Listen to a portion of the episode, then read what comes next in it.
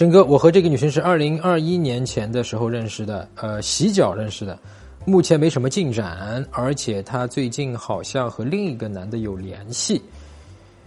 昨天准备约我吃饭，哎呦，她主动约你吃饭呀？然后到我家里，哎呦，她到你家里来了。我冲动了，想发生点什么，确定关系，我还可以加她吗？好，我们来看一下聊天记录啊，绿的是你的对吧？我知道。自己今天的行为已经让你反感了，我也知道错了就是做了，我准备给你道歉的，对不起。我知道这样也改变不了什么，都是我的错，我的错了，对不起。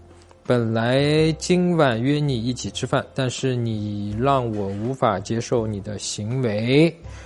哥们儿啊，我不知道你做了什么错事儿啊，但是咱们做了这个事儿，如果你们彼此达成了共识，这确实是一个错的事情啊。我们犯了错，一定要勇于承担错误啊。你诚恳的道歉了，这一点至少是还好的啊。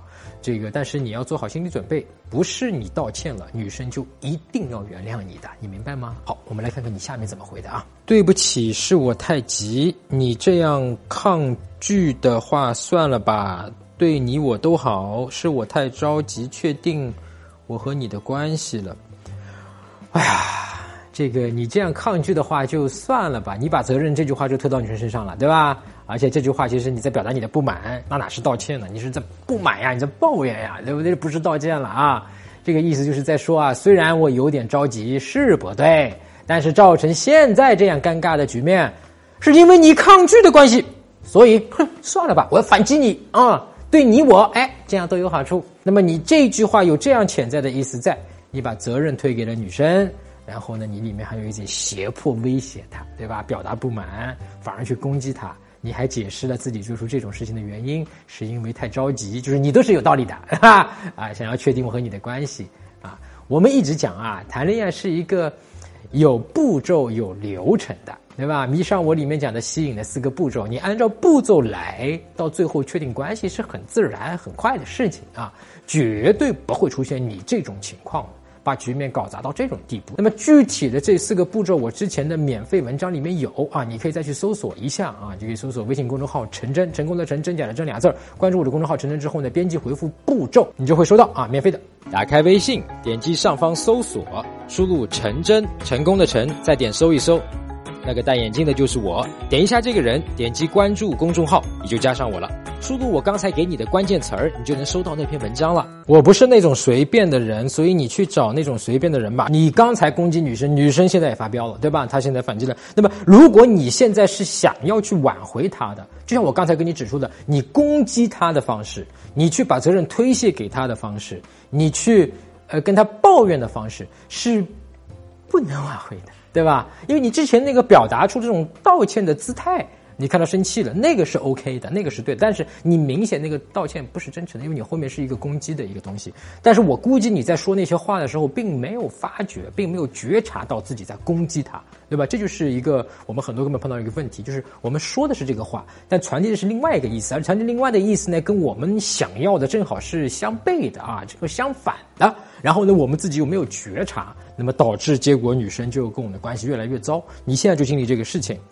正因为这样，我也怕失去，因为我对自己没信心。OK，然后你现在又自暴自弃，你一看到女生硬了，你对自己自暴自弃了，对吧？你又怂了。其实你能看到吗？女生其实还在和你解释原因的，你看到吗？她没有说看完这句话直接给你拉黑了，你都消息都发不了，没有吧？你回的正因为这样，我也怕失去这句呢。虽然是怂了，但是呢，你比之前的那个攻击他是要。正确的是要对的，对吧？你这个地方的怂呢，其实有一个歪打正着啊。这个歪打正着就是回答了女生说：“我不是随便的人，对吧？”那么你等于在解释，我正是知道你不是随便的人啊，所以呢，我才会怕失去你。你这里面有一个歪打正着，所以这个地方怂呢不是最好的，对吧？不是一百分，但是呢，也可以给你打个八十分。那么为什么给你打八十分呢？主要的原因就是在你后半句。对吧？因为我对自己没信心。如果你这句话不说，那么你前面那句话我就给你打九十五分，好不好？啊，你后面那句话没有必要啊，没信心这个话，对自己没信心，那就无语了，不用再联系了。你刚才的行为让我无法接受，你可以选择把我删了或者拉黑。我就怕我忙着污热你，你却忙着污热别人。哎呀，你看啊，女生竟然说你可以选择把我删了。或者拉黑，她是在跟你说，他没有拉黑，他没有行动，这一点你注意到了吗？这就是浅沟通啊，你注意到了吗？到现在女生还一直在回你消息，她还要给你打了这么大段的字儿，对吧？还说你可以把我删了和拉黑，你可以看出来女生之前对你是相当有好感的啊。当然也有可能女生。你毕竟是在某种程度上的这个是不是客户关系，是我不知道啊。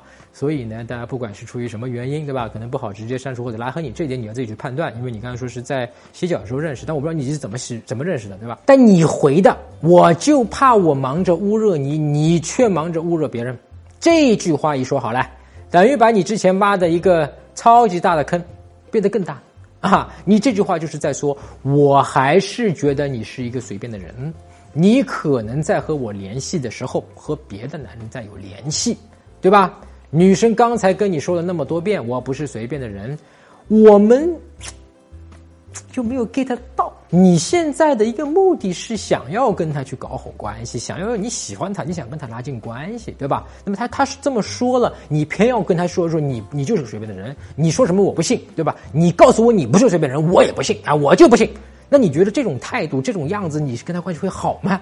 对不对？同时，你现在这个情况呢，就是一个典型的隐恨陷阱。你对这个女生心里面之前的这种不满啊，就是她和别的男人有联系嘛。呃，之前肯定我估计你是压抑着的，对吧？那么在这一刻，你肯定就爆发了啊！就是之前积压的这种不满情绪达到一定的峰值，在这个地方一下子就绷不住了，就溢出来了。那么这个隐恨陷阱呢，是非常破坏男女吸引的啊，破坏亲密关系的，甚至已经是确立了关系的情侣，也因为隐恨陷阱最后分手了。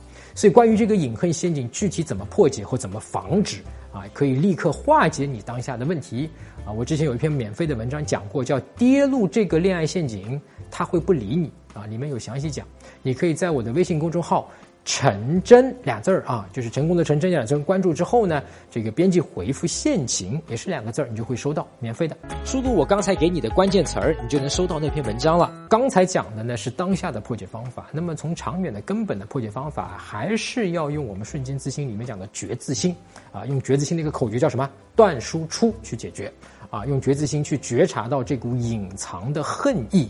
它起来的时候，你能够觉察到，然后呢，我们就去断输出啊，它就不会输出，不会输出，对方就不知道，对吧？就没有问题。那这就是一个长远的、能够彻底、永远的解决。